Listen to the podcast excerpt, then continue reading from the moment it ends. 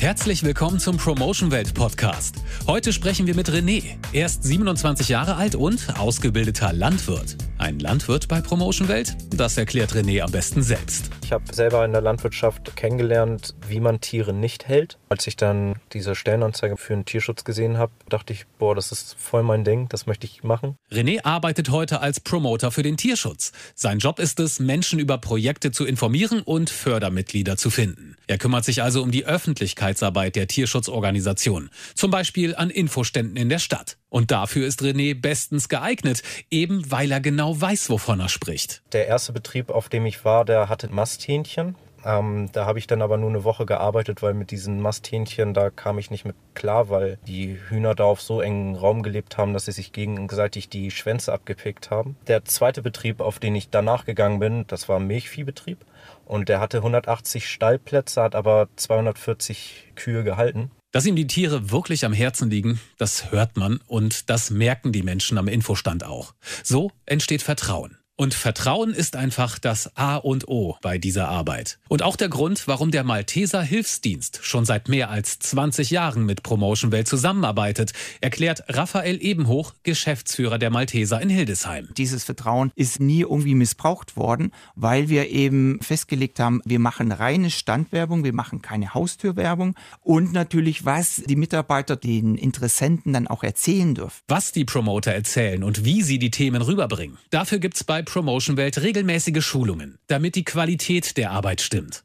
Dass in vielen Firmen aber nur Quantität zählt, also Unterschriften, ja auch das hat René woanders schon erlebt. Weil das eine Drückerkolonne war und ich ähm, war auch ziemlich gut. Aber wie gesagt, dieses Konzept der Drückerkolonne, das war nicht meins. Drückerkolonnen nutzen zum Beispiel Bilder von gequälten Tieren und machen Druck. Ihr müsst jetzt unterschreiben, wenn ihr helfen wollt. Doch das ist unseriös und nichts anderes als emotionale Erpressung. Und um es mal so zu sagen, seriöse Organisationen sollten sich eigentlich nicht so in der Öffentlichkeit vertreten lassen. Wenn Promoter Menschen unter Druck setzen, liegt das aber auch oft an den Rahmenbedingungen.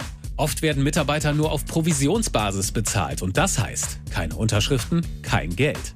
Das ist bei Promotion Welt ganz anders. Und das ist auch Raphael Ebenhoch von den Maltesern ganz wichtig. Wir wissen eben auch, dass die Mitarbeiter bei Promotion Welt alle sozialversicherungspflichtig angestellt sind.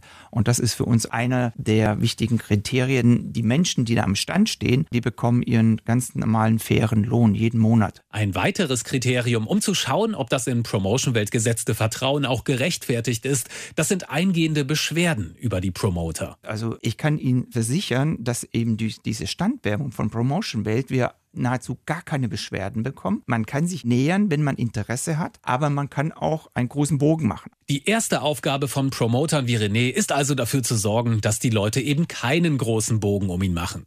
Zunächst zählt hier der sympathische erste Eindruck, dann Wissen und Glaubwürdigkeit. Also man muss sich auch selber mit den Projekten auseinandersetzen, viele Informationen aufsaugen, die man dann halt im Gespräch anwenden kann, um die Leute davon zu überzeugen, mitzumachen. Und die Menschen machen lieber mit, wenn sie wissen, dass das Geld auch da ankommt, wo es gebraucht wird. Viele Organisationen setzen da auf Spendensiegel. Auch der Malteser Hilfsdienst unterzieht sich als Mitglied im Deutschen Spendenrat einer jährlichen unabhängigen Überprüfung. Kann man also sagen, wer kein Spendensiegel hat, ist unseriös? Gerade neue Initiativen, die haben natürlich die ersten Jahre noch gar keine Zeit und gar kein Geld, sich um solche Spendensiegel zu kümmern. Also ich würde jetzt nicht unterschreiben, nur eine Organisation mit Spendensiegel XY ist seriös, auf gar keinen Fall. So ein Prüfungsprozess kostet halt auch Geld, das sich manche Organisationen nicht leisten können oder wollen. Als Insider hat René aber noch einen Tipp, woran man seriöse Hilfsorganisationen erkennt. Also einige Organisationen bieten das den Förderern zum Beispiel an, dass man dort dann viermal im Jahr oder was ein kostenloses Magazin bekommt, wo sie auch aufzeigen, was mit den Spenden gemacht wird und gucken, wo haben die zum Beispiel Projekte bei mir in der Nähe und dort dann auch selber vor Ort mal hinfahren und gucken, was passiert da eigentlich mit meinem Geld. Also Vertrauen ist gut, Kontrolle ist besser. Eine Internetrecherche über die Organisation hilft auch. Außerdem sollten sich die Promoter auf Nachfrage ausweisen, und zwar ohne Diskussion. Ansonsten ist auch das Bauchgefühl wichtig. Anderen zu helfen sollte einfach immer auch ein gutes Gefühl machen. Ein Gefühl, das ihr jeden Tag haben könnt, als Promoter für die gute Sache. Promotion Welt ist bundesweit vertreten und kann immer gute und engagierte Leute gebrauchen, mit oder ohne Vorerfahrung. Mehr Infos gibt's auf promotionwelt.de.